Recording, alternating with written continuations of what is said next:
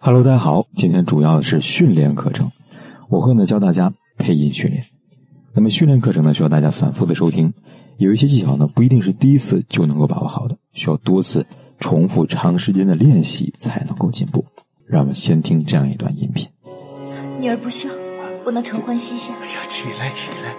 还有父亲母亲这般守规矩，心中实在不安。哎呀，请听女儿说完。女儿虽已是皇家人，但孝礼不可废，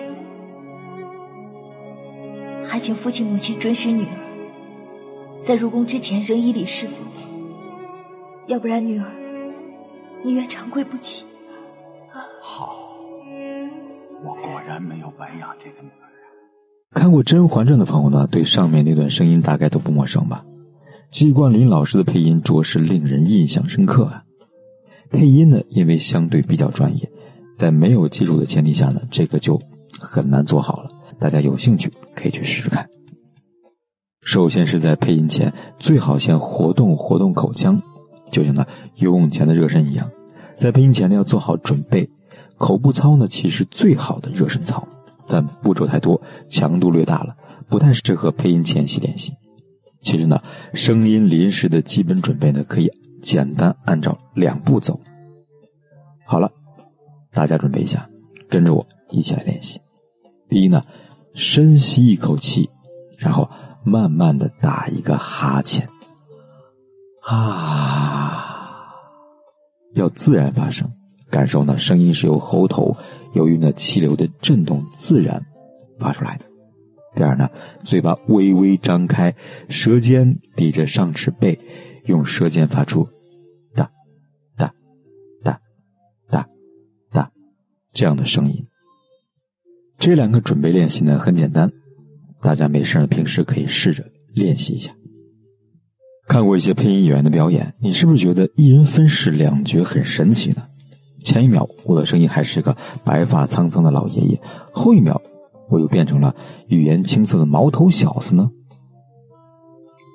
我们来尝试一下，先是白发苍苍的老者。所谓甜蜜的爱情，是找到那个愿意用一生陪你吃尽酸甜苦辣的人呐。再来尝试年轻心态的小伙子。所谓甜蜜的爱情。不过是找到那个愿意用一生陪你吃尽酸甜苦辣的人呐。变声能力呢是配音中的基本功，要掌握呢其实并不难，只要呢把握好不同人物的声音形象的不同特点，说话时用上一点技巧，就可以大致做到了。首先是语速，年纪大的人呢会比年纪小的语速要慢，还要注意呢越老人的声带会越松弛，所以呢音色会越暗沉，也比较会拖音。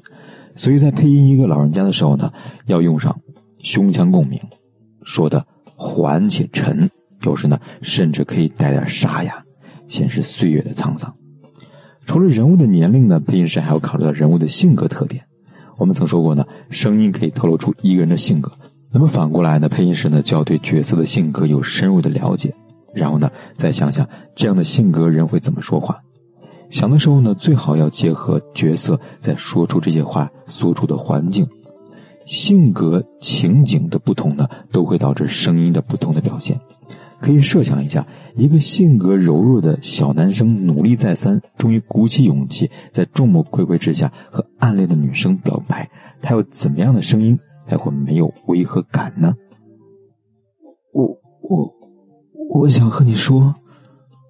我我我喜欢你，注意到了没有？其实，的配音中最关键的还是声音中的感情色彩。无论有多高明的变声技巧，如果没有表达出恰当的情感，那就是空有一副皮囊，没有灵魂的。而那些影视剧中的配音演员呢，都在揣摩剧中人物的内心，调动自己的情绪来融入角色，这样情真意切与画面配合起来，就会相得益彰。